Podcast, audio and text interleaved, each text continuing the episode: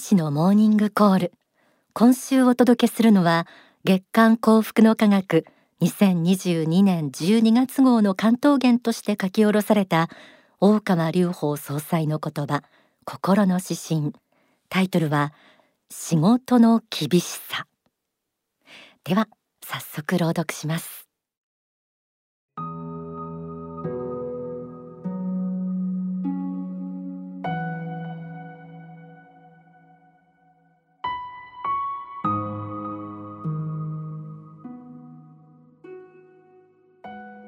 仕事の厳しさ。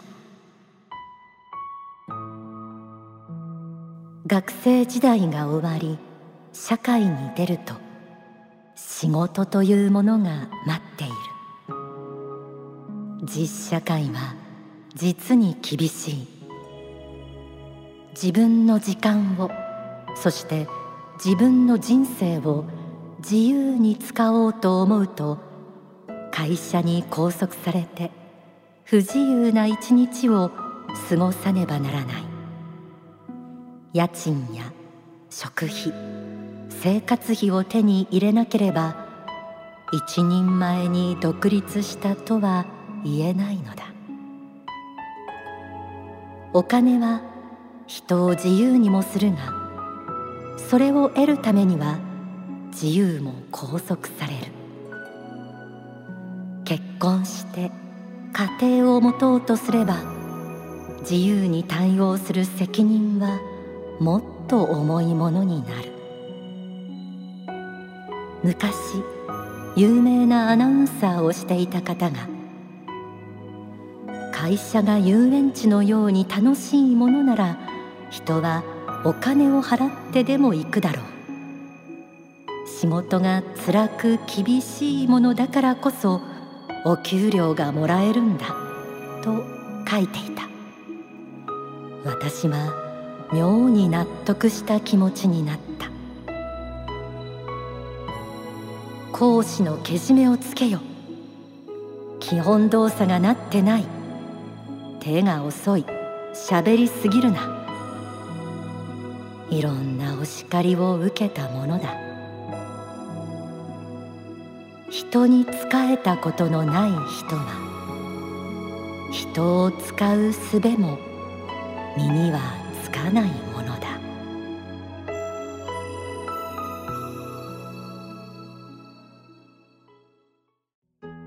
心の指針仕事の厳しさ朗読しました。仕事を経験したことがある人ならこの仕事の厳しさ感じたことがあるんじゃないでしょうか。番組スタッフで打ち合わせをした際も本当にその通りだなと全員がしみじみ実感していました。詩編にも書かれていましたが学生時代までは自分の時間自分の人生だから自由に使えて当然だと思っていたのに社会人になって家賃や食費生活費などの必要な収入を得ようとすると会社に拘束されて不自由な一日を過ごさねばならなくなってしまいます、えー、最近ではこうした現実の中で仕事が続かないという人も少なくないようです。またやはり詩編にもあったようにお金は人を自由にもするがそれを得るためには自由も拘束されます。会社に勤めて仕事をするだけでなく結婚して幸せな家庭を築こうとすると結婚相手や子供の人生にも責任を持たなくてはいけなくなり自由に対応する責任はもっと重いものになります。こうした人生が続いていくと考えると特に若い人は会社での仕事がもう少し楽なものにならないかななんて感じることもあると思います。しかし心の指針では次の言葉が紹介されていました。会社が遊園地のように楽しいものなら人はお金を払ってでも行くだろう。仕事が辛く厳しいものだからこそお給料がもらえるんだ。元アナウンサーの方の書かれた言葉を引用して総裁は私は妙に納得した気持ちになったと書いていました。皆さんはどう感じたでしょうか？仕事をしてお給料をいただく以上はそれ相応の辛さや厳しさを受け止めなくてはいけないのかもしれません。仕事と報酬の関係について書籍仕事と愛第一章にはこうあります。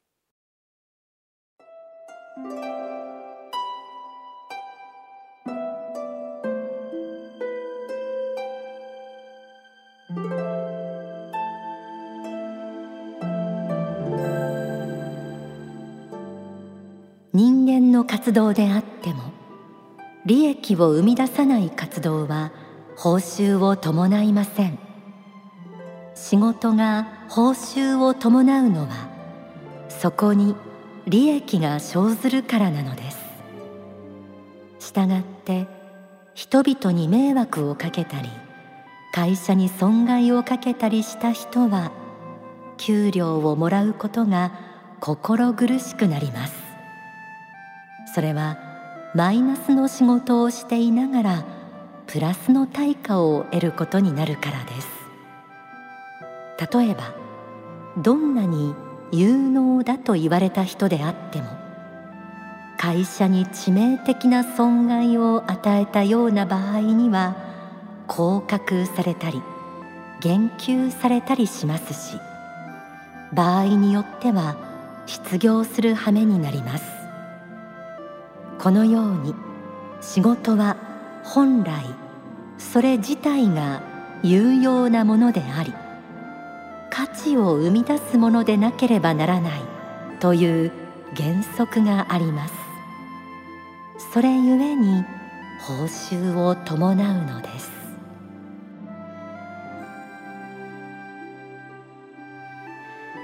仕事には有用で価値を生み出すものでなくてはならないという原則がありその価値に対して報酬が支払われます。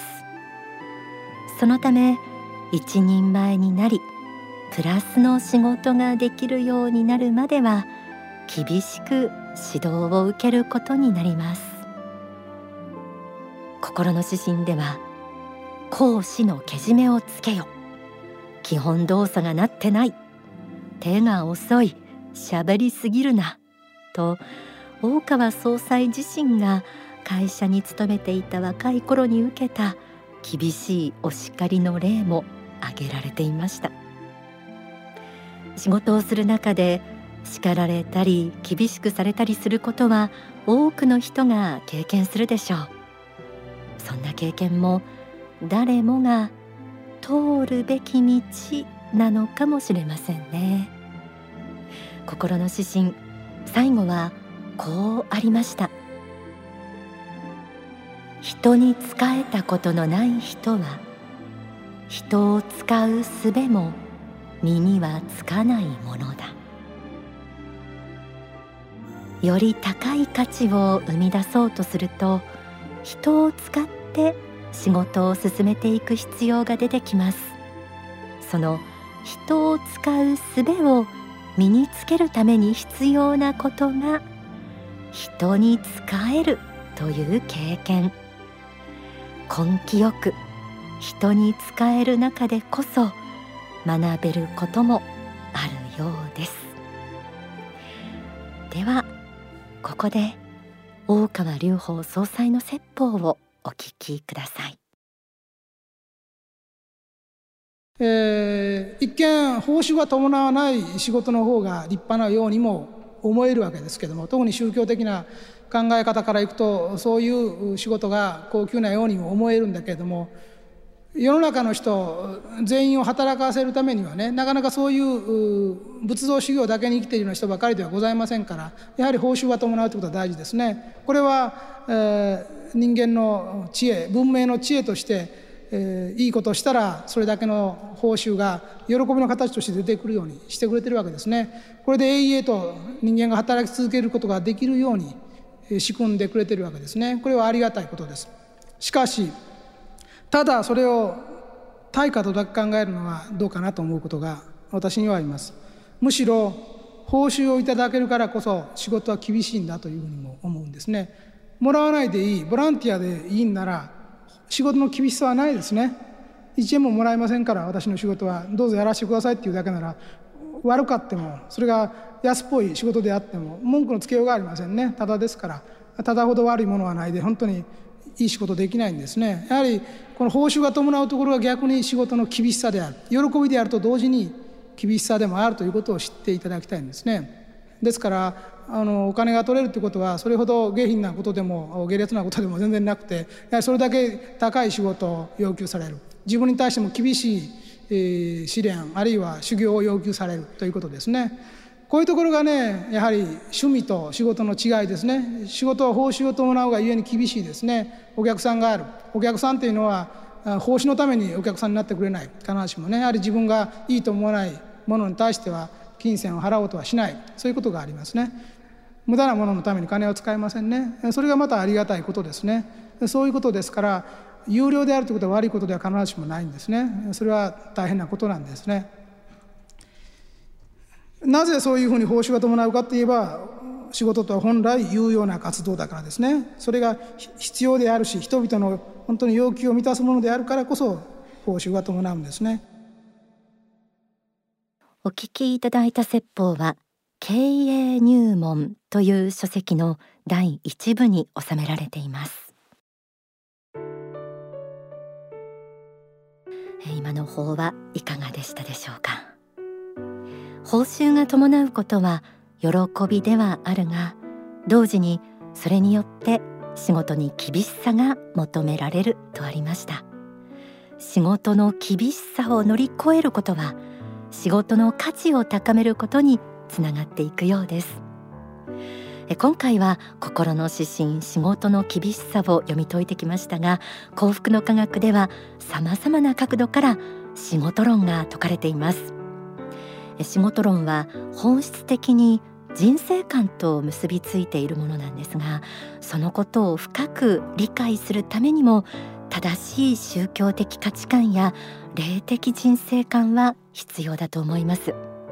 真理を学ぶことで仕事の厳しさのその奥に真の喜びを発見できる機会も増えることでしょう。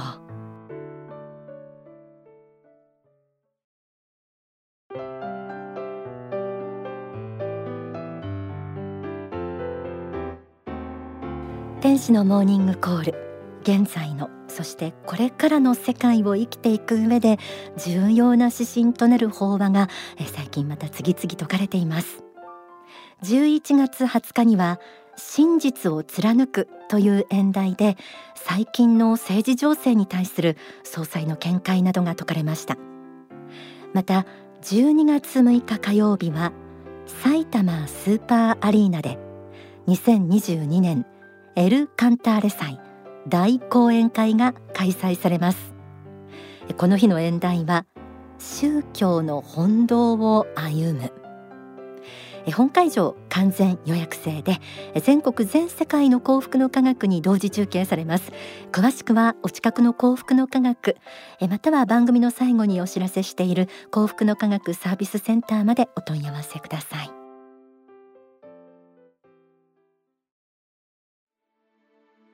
一曲お送りします。そのエルカンターレ祭開催の12月6日から発売となる曲です。作詞作曲大川隆法総裁。歌は伊藤潤さん。人間は偉大なことをなすために。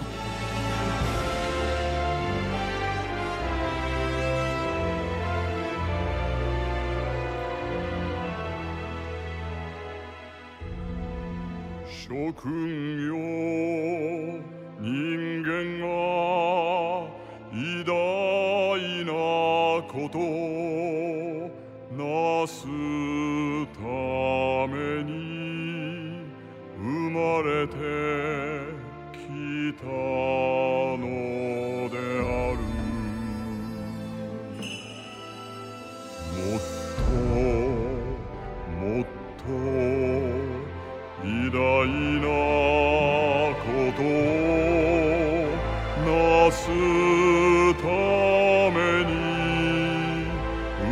れてきた。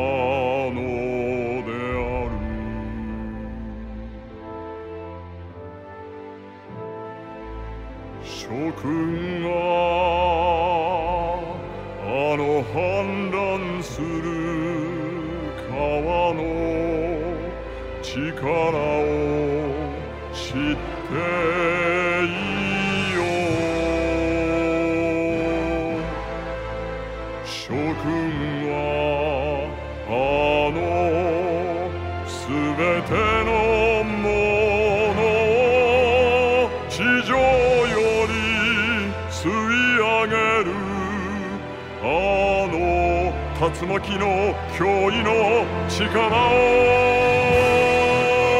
知っていよ諸君はあの大海原に怒涛のように押し上げる大波の威力を知っていよ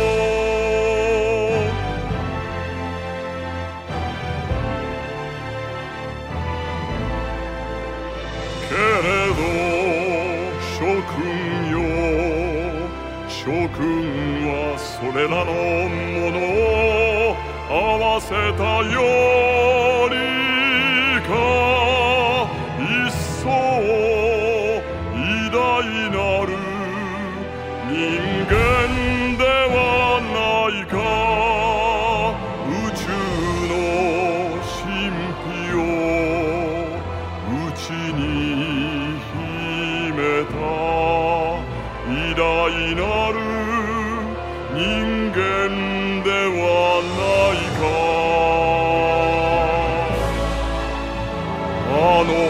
の川を作った偉大なる英知と一体のものではないか。